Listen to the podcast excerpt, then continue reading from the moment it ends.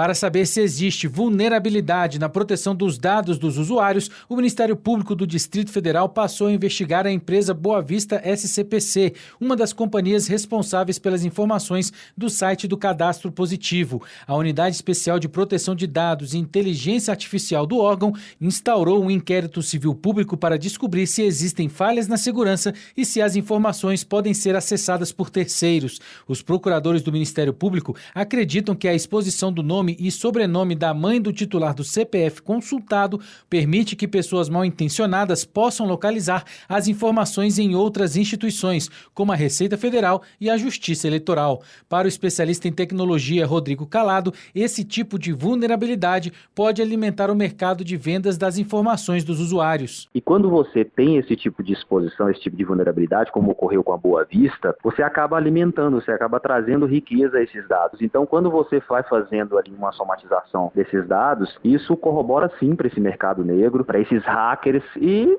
corrobora, aumenta mais o, o, o, valor que existe de fraude no Brasil todo ano, é esse valor que aumenta a cada ano. De acordo com a advogada especialista em direito digital Gisele Truzzi, a Lei Geral de Proteção de Dados vai entrar em vigor em agosto e que as empresas ainda estão se adequando à nova legislação. No entanto, ela afirma que a maioria das companhias brasileiras ainda não está preparada. Na atualidade, nesse momento agora, a grande maioria das empresas brasileiras ainda está um pouco que, vamos dizer, pagando para ver. Agosto daqui a pouco já está batendo na porta. A maioria das empresas já teria que ter aprovado um plano de compliance para a LGPD, tanto na parte jurídica quanto técnica, ou já está aprovando isso para ontem. Em nota, Boa Vista afirmou que tomou conhecimento da ação do Ministério Público através da imprensa e que ainda não foi notificada formalmente do inquérito. Ainda no documento, a empresa afirmou que mantém um compromisso com a segurança das informações e está proativamente investigando para apurar os supostos fatos